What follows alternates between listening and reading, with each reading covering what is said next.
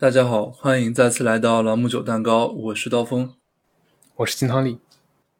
这两天在跟金汤力聊一个电视剧，是根据一本非虚构类的书翻拍过来的，叫《Super Pumped》超蓬勃。它讲的呢是 Uber 优步这家公司的一个发家的过程。优步如果大家不知道的话，就是美国的滴滴啊。这个公司之前其实有几年在中国也是有的，对吧？但后来跟滴滴合并了。是有的时候应该是二零一，就是一三一四那那几年，可能用的人稍微多一点。对，他们在后来是一六年还是一七年就退出中国市场了嘛？嗯。然后这两天看这电视剧呢，首先它的主演我特别喜欢，是 Joseph Gordon-Levitt，呃，囧瑟夫嘛，有些影迷叫他。大家如果在如果是克里斯托弗诺兰的影迷，就是拍蝙蝠侠那个，还有《盗梦空间》。他都在里面有演过男，《盗梦空间》里他是男二号，然后蝙蝠侠里他是个他是个男几号？他是个男四号，那也是排得上号的，毕竟是诺兰电影。对，毕竟是诺兰的电影，所以我我特别喜欢他的演技嘛。正好这本书的题材，这个电视剧的题题材啊，我也很感兴趣，就把这个。有一点英剧风格的美剧给刷完了，因为它其实就一季，然后每集时间比较长，是这种这种风格的。所以这个电视剧里面有什么让你记忆特别深刻的内容吗？这个剧短小精悍，让我记忆深刻地方还真挺多的。首先是 Uber 的创始人 Travis Kalanick，嗯，Travis Kalanick 他自己说，人们一般叫他 TK，这个名字读着也朗朗上口嘛，是吧？特别酷。TK 呢，他创立 Uber。创立优步这个过程，以及他在创立的过程中做的种种举动，他的个人风格，他是一个个人风格特别强烈的人。我们说，可能很多，嗯，这种创始人呀，或者说什么将军呀，什么开国元勋，对吧？或者说，呃，类似这种一些运动员呢，大家关注度比较高的，他们的个人风格都很强。那 T K 就是优步这创始人呢。确实是这样子，同时也有很多这种八卦在里面。比如说，他跟他很长时间一个女友，是一个亚裔的女友，叫 Angela Yu，跟这个 Angela Yu 的一些故事啊，以及包括他去找这个公司融资的时候，大家有关注 NBA 的小伙伴肯定知道达拉斯小牛队嘛，现在叫达拉斯独行侠 Mavericks。Uber 的创始人 TK 还去跟 Mavericks 的老板 Mark Cuban 马克库班。销售过自己的公司，结果对方没投，所以所以 Mark Cuban 现在怎么想？他是觉得亏了还是挣了？他后来说他后悔死了，特别特别后悔。嗯，大家可能不知道啊，优步这个公司它的概念其实并不是卡拉尼克 TK 这个人提出来的，他是一个叫 Garrett Camp，这大哥是一个软件工程师或者就是说程序员，他提出来的。然后呢？他找到 T K 来做这个事情，那为什么被这个被 T K 这算是篡位了吗？我看完以后，就书和电电视剧我都看了嘛。一开始先看了那电视剧，然后觉得呃确实挺有意思，我就就买了一本电子书看。他俩更多像是台前和幕后吧。T K 的话是台前，因为他性格非常强，就是他的个人色彩非常鲜明，嗯，非常的外向，非常的激进，大大嗓门，然后。说话经常就是这个出口成脏啊，出口成脏，永远是屋里声音最大的那个人，对，永远是屋里声音最大啊。说话的他可能向向人们诠释什么叫语言的艺术啊，就像这个艺术是是某种艺术。然后那个叫 Garrett Camp 的大哥呢，就这程序员大哥，他是一个幕后角色。书里跟电视剧里描绘的呢，他一般就是在董事会打打哈哈。然后支持一下 TK，然后 他毕竟是总工程师嘛，对于底下人写的代码表示一下意见，然后就就没了，就这样子。哦，那所以现在这个 Gary 在哪里？Gary 他呢？呃，我们先先说到这个他俩是怎么认识的啊，然后再说到他现在在哪儿。嗯，认识还挺巧的，Gary 大哥或或者我们就叫他马农大哥吧。马农大哥和 T K 呢，他们是在法国巴黎一个科技峰会上认识的。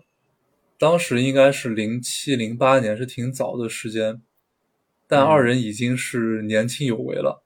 TK 的公司卖了两千多万美金，这个程序员大哥他更牛逼，他自己的公司卖给了 eBay，卖给 eBay 卖了七千五百万美金。哇，当时他才二十多岁吧？那确实是年轻有为了呀，而且按照当时来比的话，比 TK 高出去两个量级呢。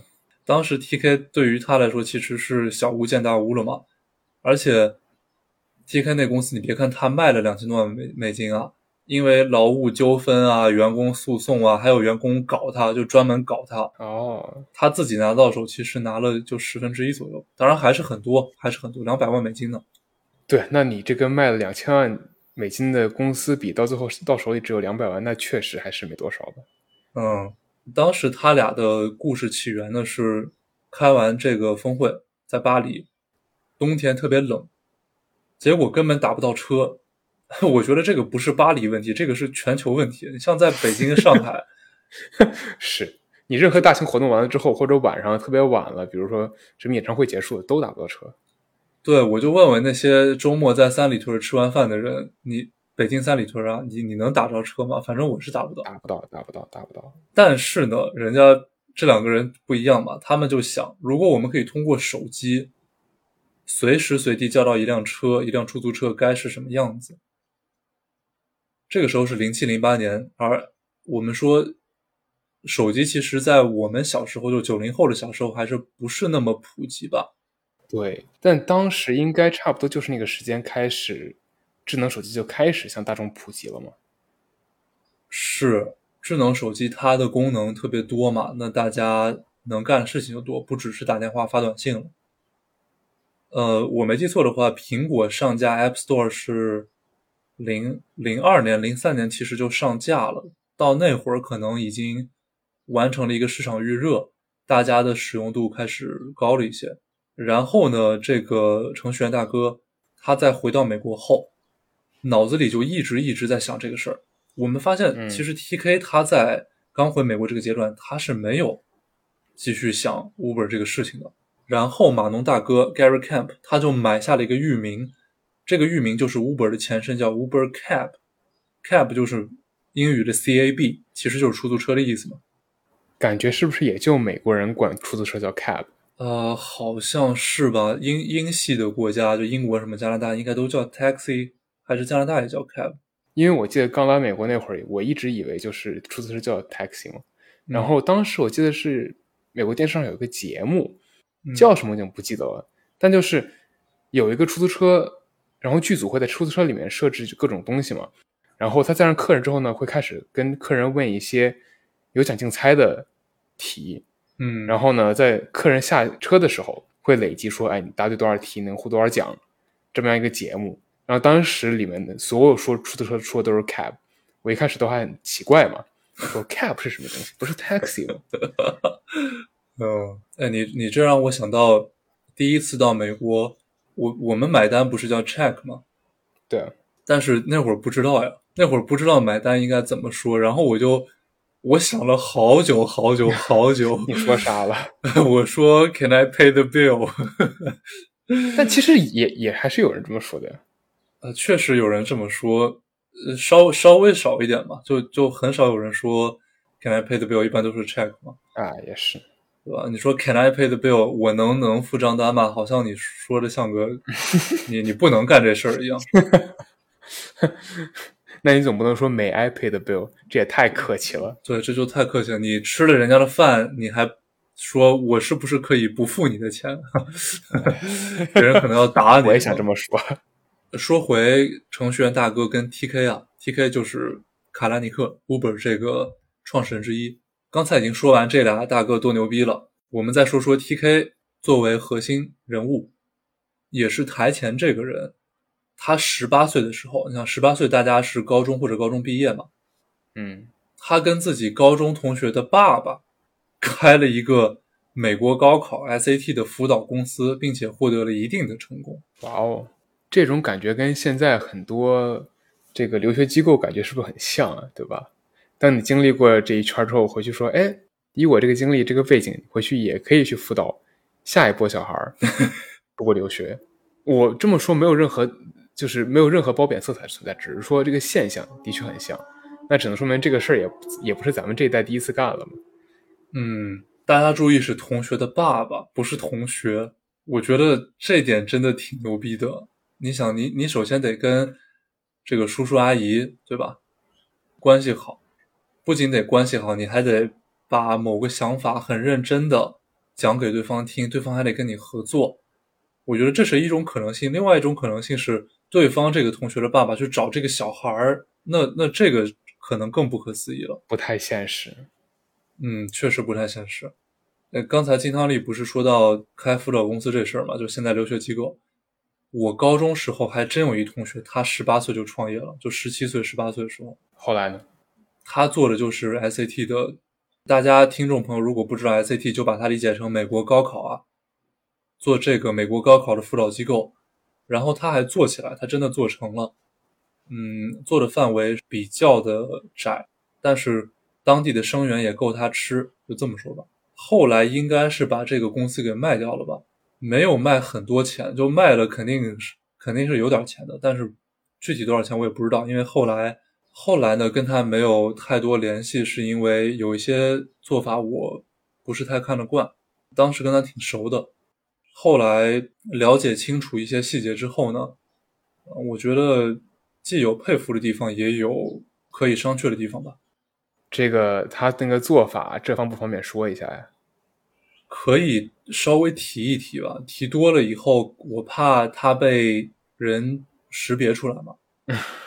嗯，当时让我印象特别深刻的一个是什么呢？首先，在我家那边啊，在我们这个这个年龄段吧，出国其实出国留学不是一个非常常见的路径。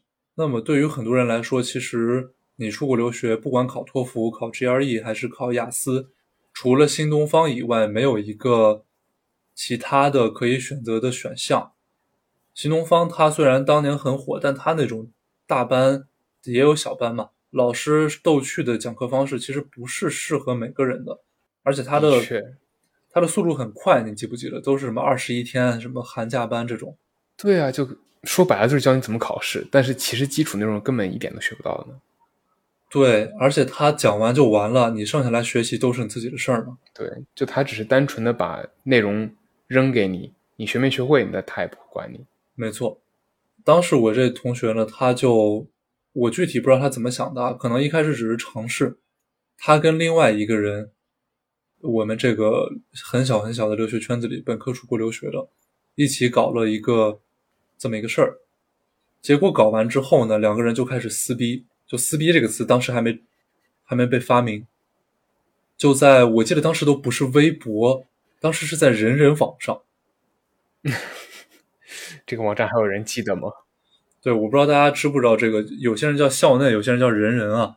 他们在人人网上开始撕，当然包括朋友圈，就说：“哎，这个东西明明是我弄的，你为什么要分一杯羹？”然后另外一个人就说：“这个东西明明是我们一起弄的，你为什么非要把它当成你自己的呢？”然后最终呢，另外一个人就 give in，他就放弃了，说：“哎，反正就就这么一一两次，就给你就给你吧。”他可能没有真的想把它做成一个公司嘛。但是这个同学呢，他啊，其实我觉得他人家这点说的话真有道理。他说是我本科留学，他去国外，我花那么多钱上半天学，他觉得很亏。于是呢，他就想我怎么能挣点钱？他经历了挺多磨难。我觉得可以说磨难，因为你想，你一个十十七岁的孩子，你要去跟一些挺大的大人们去谈一些商业谈判，你还得让别人把你当回事儿，我觉得是挺应该是蛮难的，是挺难的，真的挺难的。他还跟我们说过一些，呃，当然后来呢，我去他那儿看的时候啊，首先他的收费特别贵，特别特别贵。嗯，我记得。我前几年在国内也了解了一下，因为我有我有几个朋友也在做，嗯，感觉随便一个收费都不是说有多精致的服务了，可能就是比如说帮你筛个学校啊，升个十所学校啊，然后改改文书啊，一套就十万了人民币。没错，你说的这个，我想啊，哎，就前两天有一个姐姐，她找我呢是让我帮她看一份合同，就她跟留学中介的合同。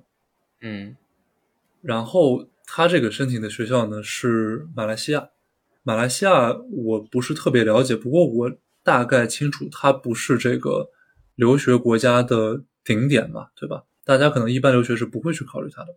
他的这个中介提供的服务，就像你说的，给你筛筛学校，给你稍微搞搞这个申请材料，其实就是流程流程性的一个管理，他就要收十万。确实蛮多钱的，因为相当于他顶多提供给你了一个信息差，这个信息差呢，你想自己获取虽然会困难一些，但是不是不行的。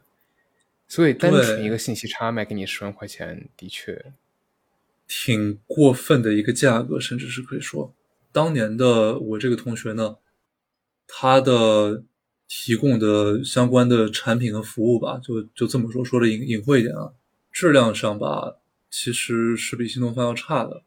然后，它的收费是新东方的同等班级应该是三倍吧，三倍。嗯，我就想他给那么多学生，因为这个东西，它其实我们说教育和医疗是中国三大块民生三大板块，教育、医疗、住房的其中之二。教育是要对人负责任的，就好比你医疗庸医要害死人，我觉得平庸的教学质量也是要害死人的。你光为了收费，光为了营造某种教学体验而去。创造一些当时在当地可能创新的授课方式和产品服务，以此来吸引学生用高价在你这儿上课。嗯，这种方式我觉得，因为这些学生我都加着微信嘛，我当时和他们还挺熟的，最终申请结果都不是很好。最好的一个好像只升到。全美学校排行榜 US News 的五十还是六十多名，这是最好的一个。像这种机构，讲道理有点害人的，因为你想，这里我也不是说我经验很多吧，因为毕竟对吧，我只是知道我身边朋友的案例。但是根据大家这些申请材料来看呢，以及大家的成绩，因为尤其美国 SC 这个东西，美国这个高考啊，你可以考好多次的，就是比如你今天状不在状态，你可以下个月再考。或者说你这个月发现，哎，我这儿还比较薄弱，我可以再去上个补习班我两三个月后再考。就是其实你只要，相当于比如说你有资源花十块钱去申请学校，你必然有那么几万块钱去学这个考试。你有资源去学这个考试的话，你的成绩不会太差的。所以说到最后，其实大多数中国人来美国读书的话，你这个硬性本就如果说你有这个资源的话啊，你这个硬性指标都不会太差。所以说，从申请学校角度来说，你最后申请到学校也不会太差，因为很多学校它其实真的就只看分儿，毕竟学校也是混口饭吃的，他们对这个分数也很在乎。嗯，是这样子。然后我印象特别深的是，当时我其实是不经意间啊看到了一份合同，我真的没有想说偷窥什么的，就是碰巧看到了。然后看到之后呢，我就对这个合同的金额还有一些相应的条款。让我觉得非常的惊讶吧，嗯，当时呢，除了他之外，因为可能是因为当时那同学的原因，就跟着他也认识了一些别的这种做留学中介的，就是我们当地的一些小机构，不是什么新东方啊、前途啊，包括什么启德、金吉列，就这些可能大家全国都听说过嘛，小机构，然后甚至在其中一个非常油腻的中年大哥。他的朋友圈里，我觉得他应该是屏蔽了部分学生，但是我不是他学生，所以我看见了。他说的是，这些人的钱你挣了就跑就行，你管他上什么学校。他发过这样一个一个朋友圈，这恶心了点啊，真的挺恶心的。你你甚至可以说这是无良商家嘛，因为你卖的是教育服务，而教育这是多大的一个事情，别人是要上大学的呀。你不管是中国上大学、美国上大学，还是任何别的国家去上大学，对于一个人来说都是非常重要的人生的关键一步嘛。结果他去做这样的这样的生意，我觉得我希望他遭报应吧，不是说我觉得不觉得，他最好遭报应了。这事儿又让我想起当时我在准备读本科的时候，就我高中最后一年申请学校，我们有个跟我玩的很好的朋友嘛，他成绩也不差，就成绩可能跟我差不多。但是呢，他走的中介，我当时是全部靠自己做的，所以说我自己比较熟这套过程嘛，我也知道说我到什么位置了，我还该做什么事儿，整个是我自己做的。但因为他用了中介，我也不知道他用的谁哪个中介，最后似乎他整个加州大学系统，整个 UC 系统，他的中介都没帮他申。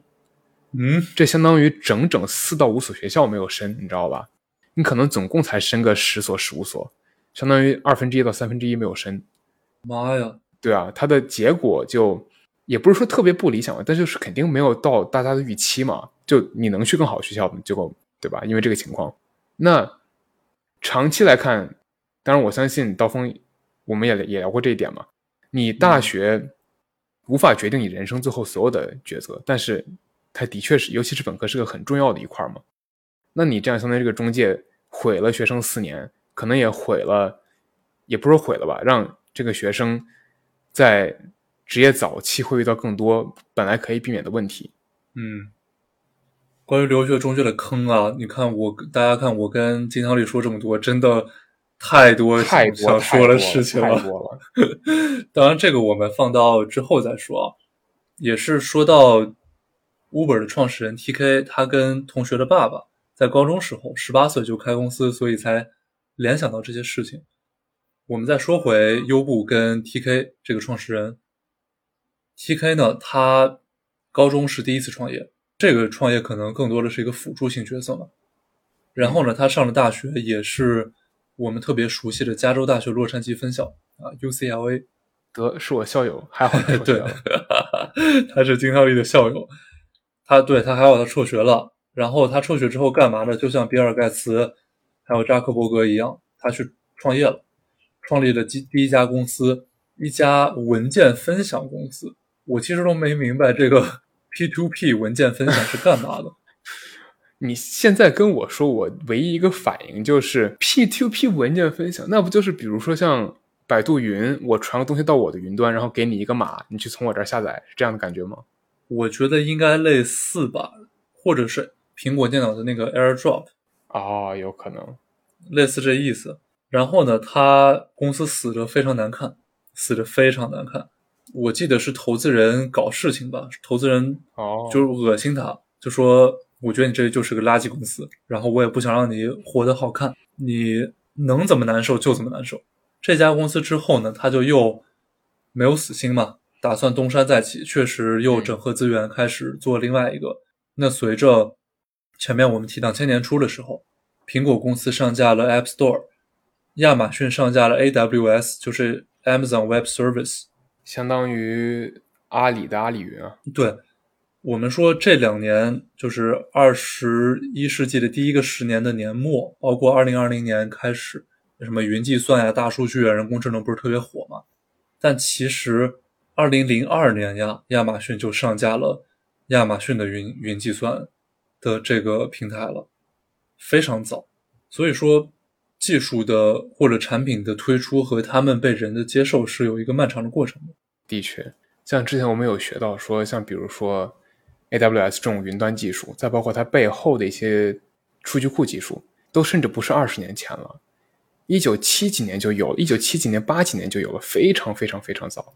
所以说，可能现在咱们看很多东西，咱们现在才知道，现在咱们才用上，但很多类似这样的技术，尤其是特别推广特别广的。大家使用场景特别多的这些技术的基础，一般在三十五十年前都已经打好了。有了这个基础呢，Uber 就开始造打车软件。我们说不是造车啊，它并不造车。一开始 Uber 的定位呢，在他们自己的话里叫 Black Car Company。Black Car，大家千万别以为是黑车啊，说你这个公司怎么是一个 打黑车？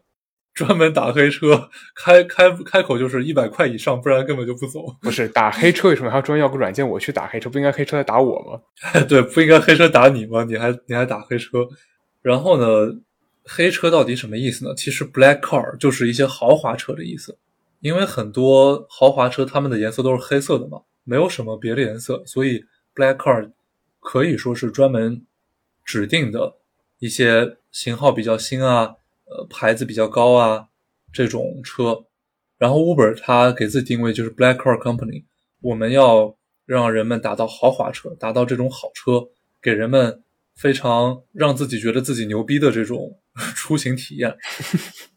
确实，那毕竟一开始 Uber 的目标用户就是在旧金山市里的一些，比如说公司高管呀、投资人呀，那确实得体面点是吧？嗯，没错，毕竟装逼的逼格还是很重要的吧。但你知道，我最近也不是最近吧，前几个月的时候有一次打车，嗯我打了个 Uber Black，就是它现在有很多档次嘛，你可以打这种，比如说快车呀、专享啊这种不同的。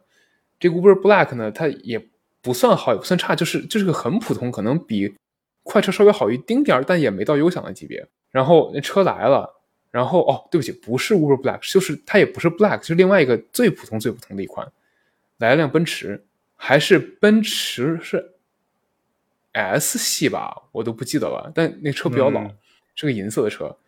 上车我有个朋友就贼奇怪，你知道吧？我靠，我打最便宜的车打到奔驰，然后这个人也看着不像是就是有什么特别意图，或者说像怎么样，对吧？嗯后来就问他为啥，好像 Uber 现在有个特别奇怪的规定，说你开的车只要不是黑色的车，不管你甚至不管你是什么车啊，你是桑塔纳也好，你是奥迪也好，只要你是黑色的车，就可以做 Uber Black。你如果不是黑色的车，你是迈凯伦可能都没用，你都做不了 Uber Black，这就很奇葩，你知道吧？是啊，Uber Black Black 它并不是说你一定要是黑色的车呀、呃，看起来目前就是你必须得是黑色的车。这这也太搞事情了吧？他这，哎，但但是你坐这奔驰它还便宜吗？它便宜吗？我就关心这个就。就就同样的那个便宜最便宜的价格呀、哦，那挺好的，你还能坐奔驰是。是 是啊，嗯，呃，咱们说回 Uber 的创业史啊，很多东西其实都是从这电视剧里看到。这个电视剧真的非常精彩，然后主演 Joseph Gordon-Levitt，他的演技也非常精彩。一开始他们在刚才金汤里说到的旧金山地区啊、洛杉矶地区啊，当然主要以这个旧金山地区为主，给这些投资人高管去做豪华车的一个随叫随到的共享车出行服务。他们遭遇了很多问题，比如说有监管当地的市政部门，有出租车的工会。你想，你搞这个出租车司机能愿意吗？人家人家是跑出租车，我们说开的士，或者叫这个的哥，当的哥当多少年了，你突然一帮没有的哥营业执照的小伙子、小姑娘们，都跑出来说要抢人家饭吃，肯定不愿意嘛。嗯各方的压力非常大。但是呢，TK 这个人的风格就是超蓬勃 （super pumped），这个也是他自己给公司员工灌输的一种文化原话：你们要做事情，不要管其他任何，就盯着这目标。对于他来说，只有完成和没完成这两个区别，这一个区别，算错了，这一个区别，没有其他任何他 care 的事情。就我不管你用什么方式，只要你达到了，你就算砍了别人脑袋，我都无所谓。他就是这样子，就他这样，这公司能活到今天真不容易。哎，真的真的不容易。哎，刚才咱们不是说到 NBA 有一支球队达拉斯独行侠队的老板 Mark Cuban，、嗯是美国非常著名的一个体育界和娱乐界的人物啊。他曾经在面对这个《Super Pump》这本书的作者采访的时候，说了一句他跟很多人说过关于 TK 的话。嗯他说，TK 呢，他的优点是，他能干掉所有前方的障碍。他说，He will run through every wall to win。嗯他能推倒每一堵墙。问题就是，the problem is he thinks everything's a wall。TK 觉得什么都是堵墙。比如说这世界上有一个房子本来是有门的，这个人非要从墙上撞过去，那的确是很方便，但是对吧？你这房子还住不住啊？确确实是啊，他可能能把员工、能把合伙人、能把潜在合作伙伴全都看成障碍。他他不会以一个我们说发展的眼光看问题，以合作的眼光看问题，和气生财嘛。但对于优步创始人 Travis Kalanick 来说，和气这个东西根本就不存在。对他来说只有打倒和没打倒这两个事情。他这种极端的结果导向型，我们现在不是很多人都提倡结果导向型吗？你看那些营销号天天说结果导向型的人为什么在职场如鱼得水，天天给你搞这种文章。我告诉你，不是不是这样子啊，真真的不是这样子。就你可以说结果导向性是对的，但是你得知道什么才是目标，对吧？你不是说什么都得用同一种方式解决，对吧？是，而且得注意方式。结果导向当然好，你中间的方式也是很重要的嘛。这个结果导向的其中一个例子是什么呢？在二零一一年的大概十年、十一年前，二零一一年的新年夜年底嘛，十二月三十一号，大家都希望能够跟。亲人、朋友、爱人一起共度新年，啊，庆祝新一年的来到。然后呢，在纽约呀，纽约的时代广场，包括纽约的洛克菲勒广场，特别著名的一个仪式叫做扔大球。扔啥？你这也不能叫扔大球了，它是个什么呢？就是在我忘了是哪个楼上面有一个球，嗯，是很大的，不是那种很小的球，是就是你站在地上你能你也能看到的。对，这个球呢会在零点的时候。落下来，以展示说：“哎，新的一年来了。”我们这个楼应该是洛克菲勒广场，就洛克菲勒大楼啊，我没记错，应该是，应该是。那大家深夜在纽约这样的国际大都市，那么一大帮人乌泱乌泱的，看完了这个球被扔下来，你肯定要回家嘛？那那么晚了，地铁也停了，怎么办呢？不是人人有车呀，就打车呗。庆幸的是有 Uber。不幸的是，还是 Uber。Uber，对，不幸的是又是 Uber，因为 Uber 它发明了一个东西叫做 Surge Pricing，叫做动态定价。什么叫动态定价？其实就是大家说的，不应该是大家说，是老板们说的弹性工作制。什么叫弹性工作制？弹只有往长了跟你弹，没有往短了跟你弹的。确实，我们说原来是朝九晚五，弹性就是朝十晚九。没有说朝十晚三的，没有这没有这回事儿啊，根本没这回事儿。那 Uber 是同理啊，它动态定价只有给你往高涨，不可能给你往低调，对吧？当天的当晚的打车费用呢，是平日里打车费用的七倍之多，这消费者得被宰成什么样子？但你从另一个角度看，这就是美国资本主义，对吧？自由市场，只要有人肯出价，他就能把价格抬到这么高，然后提供给你这个服务。其实刚才说的这个动态定价，我以前就只是 Uber 的用户嘛，就是看到觉得挺烦的。一看到哎，今天定价一点四倍、两倍，好，顺手打开另外一个 app，看看另外一个 app 会不会便宜点。有时候真的会便宜点。但我最近不是在读研嘛，后来才知道这个动态定价呢，一开始发就是一一年那会儿，当时那个定价肯定它是不是一个很聪明的一个算法，它真的就是。我就说是这么多钱，就是这么多钱。后来呢，为了可以真正实现动态定价，就是不管你在哪儿，不管什么时候，就算没有人知道说这儿有一个特别的这个活动，它也可以自动把价格定到一个比正常高的价格。他们聘了我一个老师去给他们做这个算法。嗯，这个算法呢，大概理解下来就是，我们 Uber 的出租车司机其实就这么多。对吧？你很难说是在短时间内提高出租车司机的数量，毕竟你雇个出租车司机，你还得调查他，你还得对吧？面试他，这个是要过程的。但是呢，用户随时都可能增多，对吧？突然你告诉我说，今天在海边有一个大排档，哇，乌泱泱人全去了，瞬间，对吧？瞬间这个需求就增多了，那他们就会看说。哎，在这个地区我有多少的司机？再相比这个地区平时的人流量，然后再看这个时间段今天打开软件准备订车的人的数量，如果高出正常水平，它就开始往上调。嗯，你猜猜，从推出动态定价到今天为止，最高的动态定价是多少倍，以及在哪儿？我告我先告诉你啊，不是在纽约。等一下，所以那七倍不是最高的吗？七倍不是最高啊，真不是。七倍都 七倍都不是最高，我天呐，不是不是。哎我猜一下，不是纽约的话，应该是这种大城市吗？肯定是大城市。大城市是吧？那是，哎，等一下，你说这动态定价，它只是 Uber 的，还是说就是各个？就是说 Uber 的，Uber 的，是 Uber 的。嗯，是在伦敦吗？不在。呃，等一下，那咱们玩这种猜猜游戏啊？啊，呃，我就问五个问题吧，五个问题。行这伦行伦看看伦敦就不算了猜到啊，对，伦敦就不算了。好好好，不算不算不算不算，呃，第一个是亚洲地区吗不是，？OK，不是亚洲地区，是北美地区吗是的。？OK，是北美地区。你这五个问题不够啊！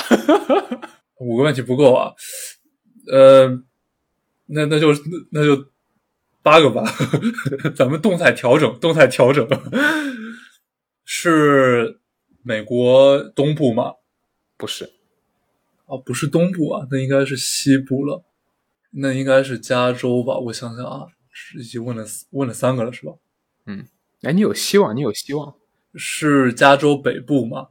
不是，不是，是洛杉矶吗？是啊，刚好五个，刚好五个，可以，刚好五个，刚好五个，还可以，还可以啊。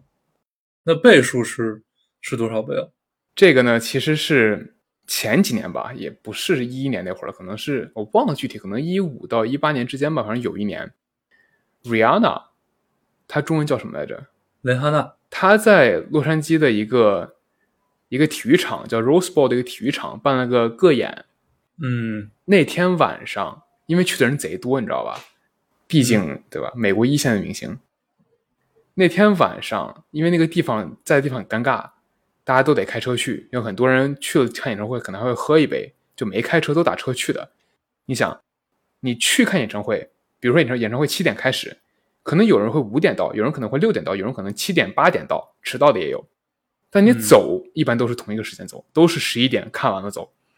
在那天看完走的时候，动态定价定到了是十一倍，将近十二倍，我的妈呀！历史最高。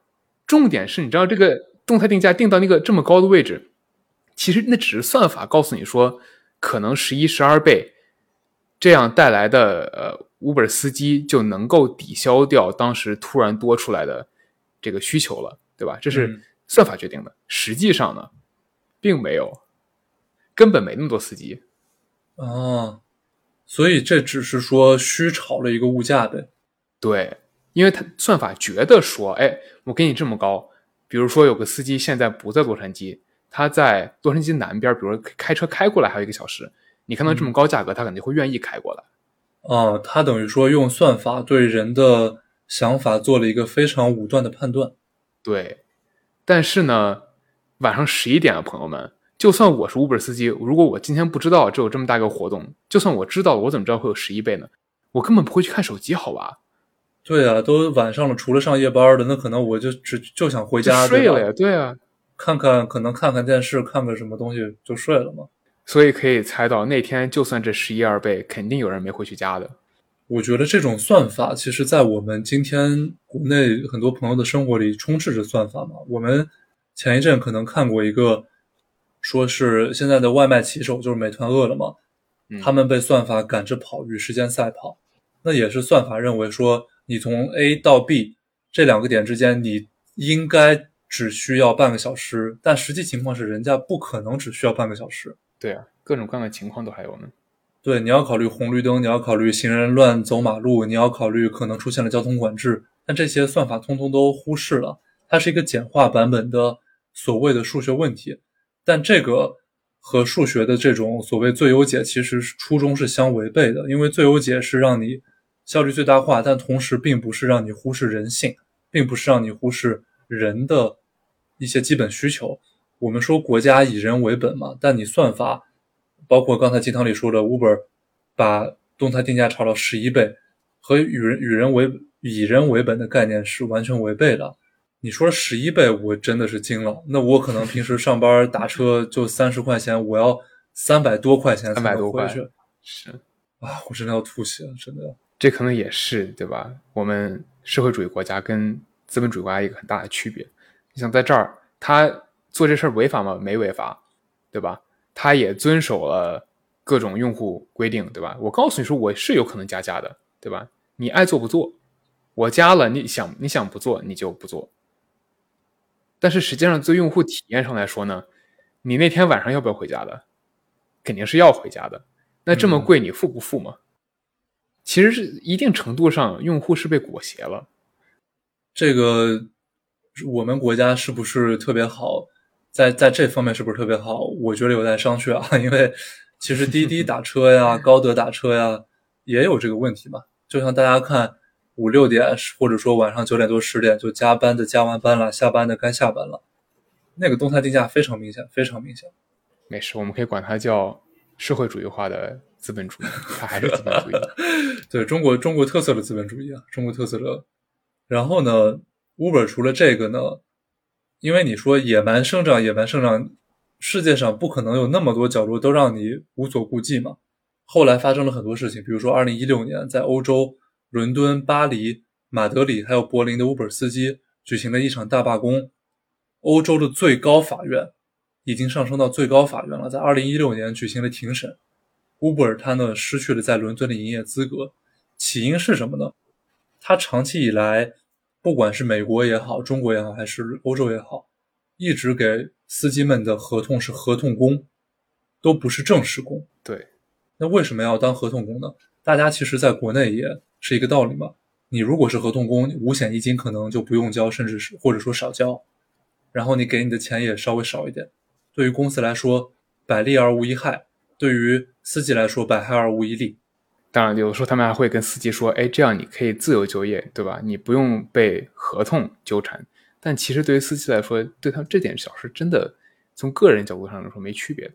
对。你知道还有一个原因，他们为什么不签合同？就是不仅仅是金钱的这个五险一金啊这种税税上的区别，嗯，还有一个就是，当你有这么多司机为你干活的时候，车在路上跑本身就是一件有风险的事情，对吧？大家会出车祸，各种情况都有可能发生。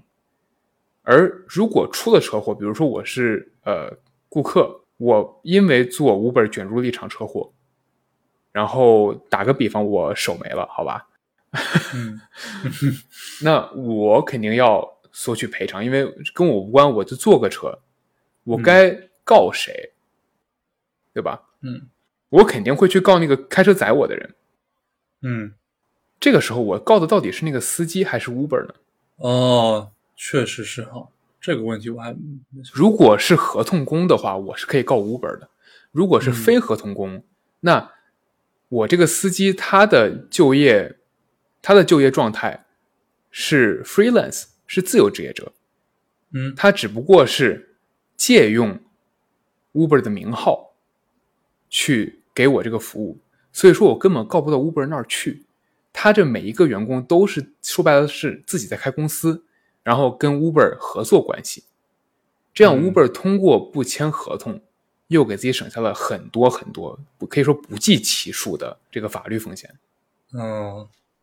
这都是都是钱呀，而且除了刚才我们提到的这些问题啊，当时那电视剧里就是 Super Pump 这电视剧里还有一个，我觉得还能这么干，就是 Uber 它不是有竞争对手嘛？比如在美国有一家叫 Lyft 的公司，那么他们呢就想说，我们想看一下用户每天到底在干嘛，到底关心什么，到底想去哪儿，这样我们可以提前把车派到附近。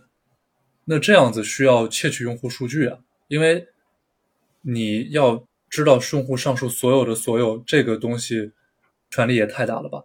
在苹果公司 App Store 的生态系统里，这点是被明令禁止的。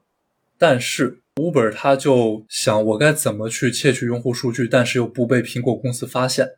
他就搞了一个特别牛逼的举措，他搞了一个局域网的屏蔽，在苹果在屏蔽谁了？苹果嘛，苹果公司的。在这个北加州的园区，我记得是他们总部是叫 Cupertino，是吧？对，在 Cupertino 有一个叫是 One World Drive 还是 One World Way，那就很大一个公司的园区嘛。只要你在这个园区里，包括周边一些区域，你就看不到 Uber 在干什么。那所以后来这事是怎么被苹果发现的呢？因为肯定这事是被发现了呀。对，是被发现了，是这么回事啊。当时管这个是用户数据隐私的一个工程师，他住在离公司比较远的一个小地方。然后他有一天晚上开车回家呢，鬼使神差就想，今天虽然我是一个不加班的程序员，但是我就决定再看一眼电脑。就这么一看，他发现 Uber 在搞鬼。明明明已经明令禁止他们做的事情，由苹果 App Store 的负责人亲自打电话给 TK 说：“你赶紧把那个给我搞下去。”Uber 还在做，根本不管苹果的制裁。对，根本不管世界上最大的科技公司，没有之一吧？从市值上讲啊，特别特别硬气啊！可能 Uber 也把苹果公司当成一堵墙了，是吧？想推倒。这个事情是让我印象非常深刻的，敢跟你作为一个还在生长中的公司，就敢跟世界上的巨头对着干，而且还是想把别人拍死在沙滩上这种对着干。重点是，它还不是正当竞争，这是明令禁止的一件坏事儿。你想把坏事拿出来跟别人较真儿，这不是就很很离谱，你知道吧？对，这就相当于说是大家想做电商，然后你电商收入流水刚到了每年一百万。你就要跟马云拍桌子瞪眼睛，就这么回事儿。而且原因还是你偷了马云啥东西。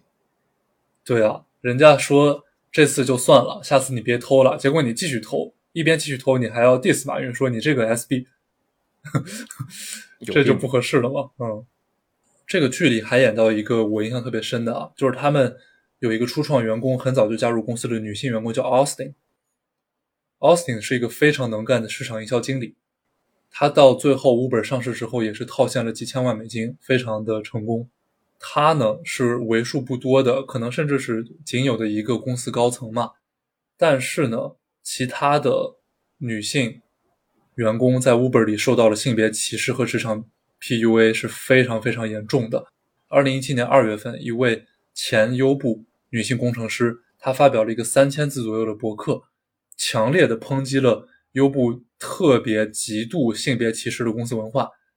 他说，他入职的第一天就被他的小组组长调侃他的身材，调侃他的长相，然后没两天就要被约出去，说你可不可以来我家？就这种非常露骨明显的一些话语，就这种感觉，你在公共场合你都想不到会有人说出来的话，为什么在职场上他就敢说了呢？就因为上下级关系吗？不单纯是因为上下级关系，还因为公司高层对这种文化的一种纵容。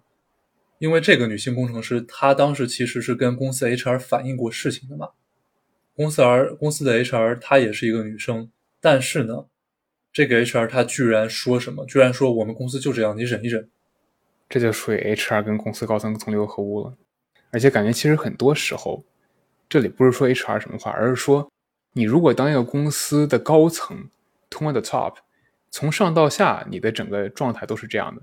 你整个公司文化从高层开始充满了有毒的这种内容，嗯，那你根本就是你你这个 HR 再怎么去做事情，你再怎么去改善公司文化，去给公司员工整合这些福利，都是没有用的呀。因为你公司核心的价值摆就摆在那儿了，就是把墙推倒，对吧？不管你这个墙是人道主义精神，是性别平等，还是对法律的尊重，他一概不顾。没错，虽然我们说 HR 他的工作职能之一是塑造公司文化，并且了解员工的一些想法，再传递给高层，从而让高层更好的做出一些决策来修正公司文化。但其实事实上呢，很多时候 HR 都是公司高层的一个文化傀儡。我自己是这么觉得啊，HR 朋友不要打我。你说什么话，你想塑造什么公司文化，还不是高层说了算吗？就像金涛里说的，正是因为 TK，包括很多其他的 Uber 的高层，都是有非常这种非常有毒的，呃，男女不平等、性别歧视文化、职场 PUA 文化，甚至说性骚扰文化的一个提倡者和纵容者，才有了后面这样的事情，甚至逼的很多很多的女性工程师。他们来到这样一个薪资非常高的、正在做着改变世界的事业的一个创业公司，都被迫辞职了。有的有的甚至可能入职一个月、几周就辞职了。后来事情严重到什么程度呢？Uber 的股东之一是我们大名鼎鼎的谷歌。谷歌它内部有一个叫 Eric Holder 的律师，这个律师在 Google 工作非常非常久，是。投资界耳熟能详的 Google Ventures，Google Google 内部的风投机构的掌门人，他当董事嘛，在 Uber 当董事，就被优步的另外一个投资人，一帮投资人吧，邀请带领一个团队，对整个优步的文化和合规问题展开调查，并且有多名高管和中层管理人员因此被解雇，因为性性骚扰、性别歧视和职场 PUA 的问题。我们说，不仅仅在国内。比如说阿里巴巴这样的公司，会有职场 PUA，会有狼性文化，会有性骚扰。因为阿里的一些入职培训，其实那个性骚扰包括职场 PUA，我觉得没有必要掩饰，国内都是耳熟能详的嘛。对，这种事发生了就是发生了。像很多这些事情，当我们不去想它，不去想办法解决它的时候，在我们对面的是创造这个情况的人，他们会不遗余力的去掩饰这个情况。所以说，在他们都不遗余力的去抵抗我们的时候，如果我们不主动的去做点什么，其实很容易这些事情就被压下去了。而这个事情在美国也不是第一次发生了，像近几年比较大的嘛，比如说一五年吧，一五零年 Wells Fargo，他们公司内部的甚至不光是性别性别歧视了，还有给客户开假账户，开完假账户之后呢，用客户的账户去。在客户不知道情况下给客户贷款，嗯，这这这很离谱啊！然后就真的做了，然后很多客户就因为这个事情背上了莫名其妙的贷款。然后还有对吧？游戏界大名鼎鼎的暴雪，嗯，因为这事儿已经被不管是监管机构也好，还是自己投资人已经查了，我靠，三四五圈了。现在好了吗？也不一定真的就好了。没错，我觉得这种现象不管在哪个国家、什么时代。我自己的感觉是啊，虽然女性的权利一直在进步，多多少少短时间内还是会有挺多这样的问题的。甚至我有见过那种，我自己是个男的，我有听女生朋友说过，说她在职场 PUA 最严重的，她是一个女生，PUA 她最严重的也是一个女生，是她的女老板。这种情况我觉得也是存在的，只不过大家说的时间可能没那么多。是还说呢，前两天好像。有个同学就我们在群里就聊说，什么样的职场最糟糕？后来有人举例说，好一点的是什么呢？比如说男上司和呃女下属，如果在一个比较平等的环境下，如果就是这个男生是个正常人，对吧？这种一般工作环境都还不错。如果是个女上司男下属，然后大家也都是正常人，也都还会不错。但是呢，如果是个女上司加女下属，这个正常起来的概率就会低很多，也不知道为什么。嗯，生生活生活教会我们做人啊，生活教教会我们做人。说了这么多关于 Uber 的，他们后来呢，在二零一九年的五月十九日，公司创立差不多十年，他们是二零零九年正式注册成立的。Uber 成功上市，在美国股票市场纳斯达克敲了钟。当时呢，上市之前，市值已经被吹到了上千亿美金啊，已经高的离谱。他们这个可以说是创纪录了嘛？他们上市以后呢，也创了一个记录，创下了美国股票市场首日当日下跌最大金额的记录。基本上跌了多少？跌了有一半左右吧。就上市当天跌了跌了大概有个四五百亿美金，那就是一千亿到五百亿，一半蒸发掉了。对，一天之内啊，朋友们，一天之内，你说那投资人心里是什么 什么想法？而且一般这种大公司。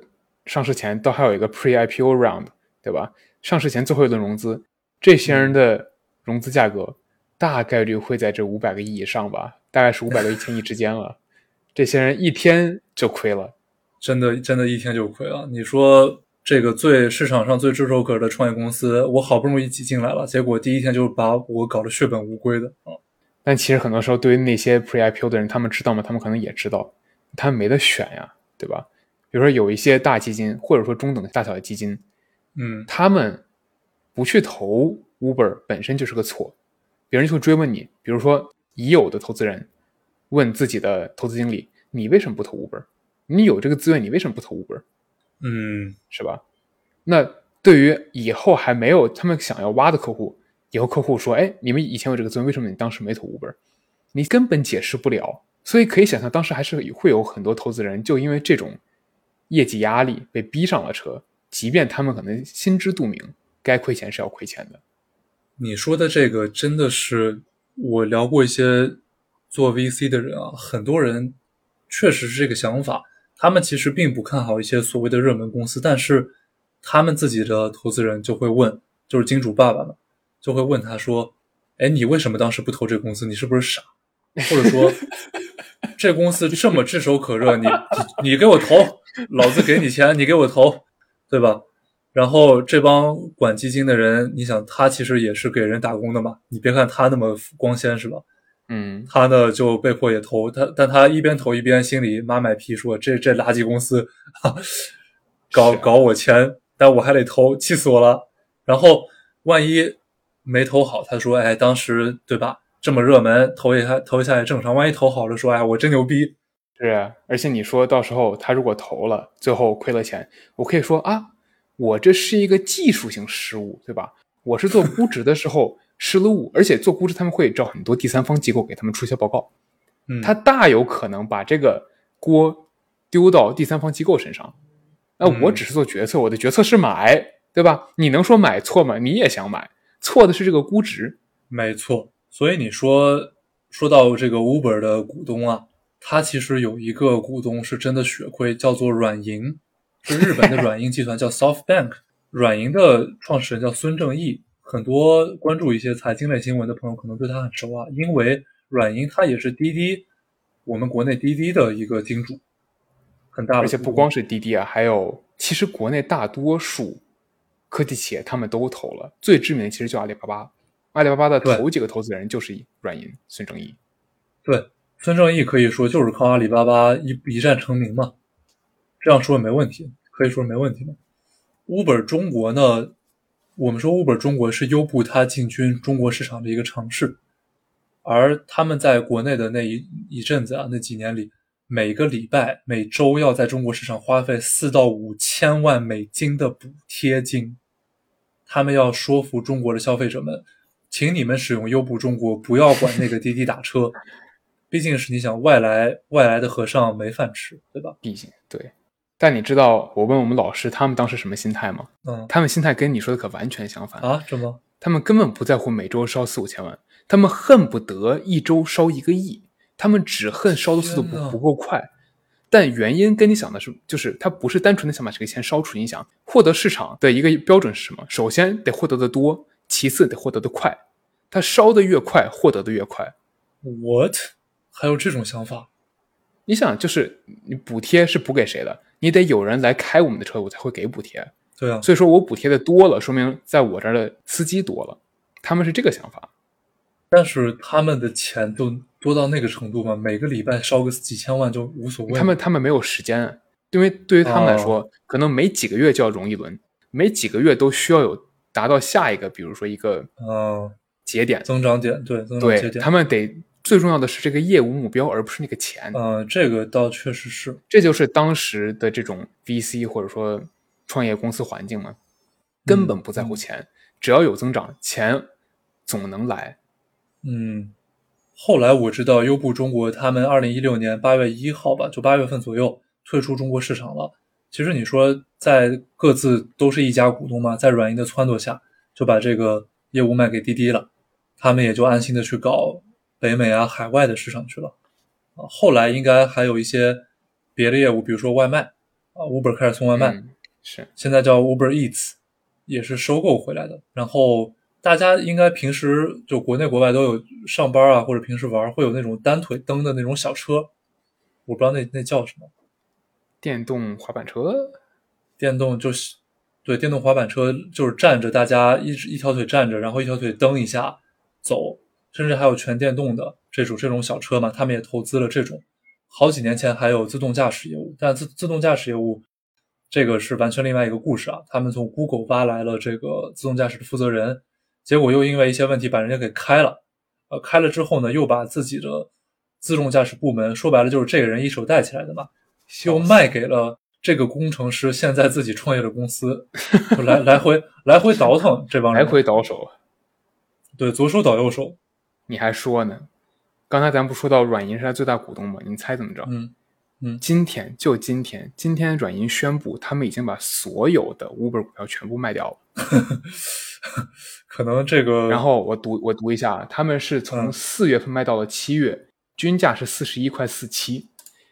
现在嗯今天 Uber 股价是三十一块八五，它的上市那天 就是跌完之后的股价是四是四十一块五七，相当于啊，软银从上市那天开始，一九年的五月份到今天二二年的八月份，这是多久？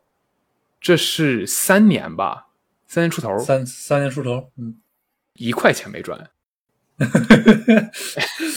软银要气死了，真的。那肯定的。之前最高点的可能是二一，我看二一年的年中吧，大概到了嗯五、就是将近六十块钱那个样子。嗯在这之后，股价一蹶不振。你就你知道，我看我看这个股这个股价，他妈就跟滑滑梯一样。今天我们说了不少关于 Uber 的事儿啊，也不知道大家对这个公司现在了解会不会比之前多了一些。那我们同时还聊到了软银这个公司，不知道的人可以把它想象成 VC 界一个独树一帜的，可以说是矮子里拔高个儿。但这个高呢，不一定是特别好的意味，对吧？其中一个高是软银拥有世界上最大的风投基金，叫愿景基金，而这个基金呢有很多故事，其中很多是一些我们耳熟能详的公司。没错，接下来的几期呢，我们希望向大家展示的是什么呢？是即使他已经是世界上最大、最牛逼的投资人之一了，他还是有非常多犯蠢的时候。就比如说今天这个 Uber，对啊，比如说今天这 Uber，他投来投去一分钱没挣，可能中间还心力憔悴，对吧？一把血一把泪的，他一分钱没挣，他气死了。所以别看他好像是这个金光闪闪，我们说现在特别热热门的综艺嘛，闪闪发光了你，他是闪闪发光的投资人，他有非常多犯傻犯蠢的时候，其实不像大家想的那么那么聪明的，那么智慧的。接下来几期节目，希望给大家带来更多相关故事的分享。啊，我们就大家就当听个乐子。那我们今天的节目就到这里了。我是金汤力，我是刀锋，希望大家多多的留言、点赞以及订阅我们的节目。如果有什么，如果有什么关于我们这期说的关于 Uber 的事情啊，或者说留学啊，或者说其他投资的一些小故事也好，也请给我们直接发私信也好，评论也行。今天就到这里，我们下期再见，拜拜。拜拜。